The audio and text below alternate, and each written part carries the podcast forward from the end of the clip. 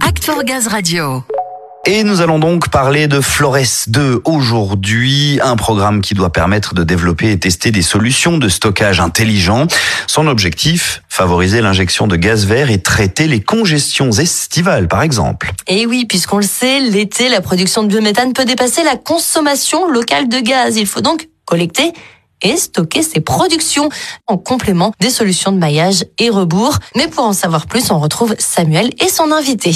Oui Léa, on va présenter Flores et Flores 2, un projet qui a pour but de maximiser les volumes de biométhane injectés sur le réseau. Pour cela, je suis avec Franck Ruot. Bonjour. Bonjour. Vous êtes chef d'exploitation senior au bureau d'exploitation Pays de Loire. Tout d'abord, en deux mots, Flores, c'est quoi, Franck?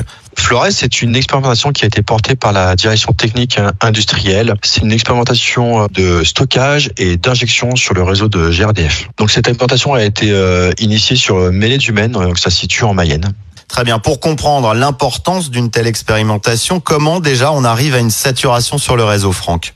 On va dire que c'est très simple. Certaines zones biométhane, là où sont installés nos producteurs, sont contraintes par une euh, faible consommation en période estivale. Donc du coup, la consommation s'arrête, on va dire, et le producteur se retrouve à un point où il ne peut plus du tout euh, injecter euh, sur le réseau. Donc l'idée de Flores 2, finalement, c'est de réduire cette saturation en stockant l'excédent en stockant l'excédent et en permettant aussi d'utiliser ce stockage réalisé euh, en le réinjectant aussi de nouveau sur le réseau.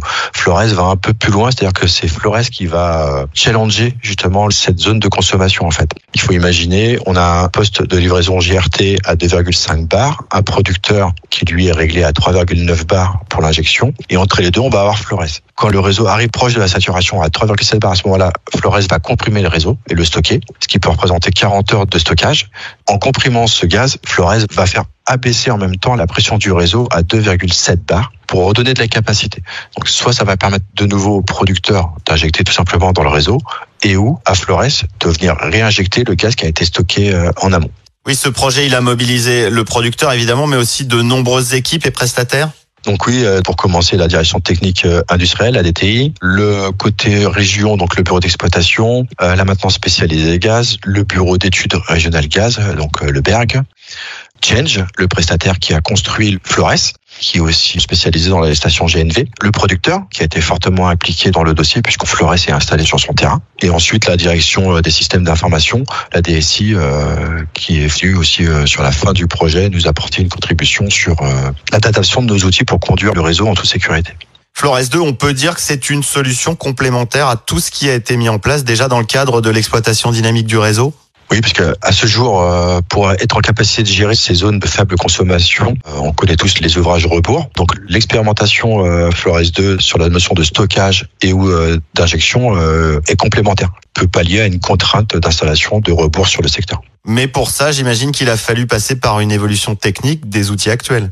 Alors évolution, pas tout à fait. En fait, on a réadapté les ouvrages existants sur nos outils pour euh, avoir les informations dont on a besoin pour conduire le réseau. Si on prend la partie d'exploitation sur l'application Saxo, en dessin, nous avons représenté avec deux postes réseau un poste qui permet d'identifier si on est en injection, un autre poste qui permet d'identifier si on est en compression. Ensuite, nous avons une interface robot, là pour le coup qui a été réadaptée par la direction des systèmes d'information, la DSI, afin de nous faire remonter des informations sur la qualité du gaz. Ce qu'il faut savoir, c'est que la qualité du gaz en elle-même n'est pas altérée puisque tout le gaz qui est comprimé dans Flores est issu du producteur et a déjà été contrôlé dans tout le process euh, du poste biométhane.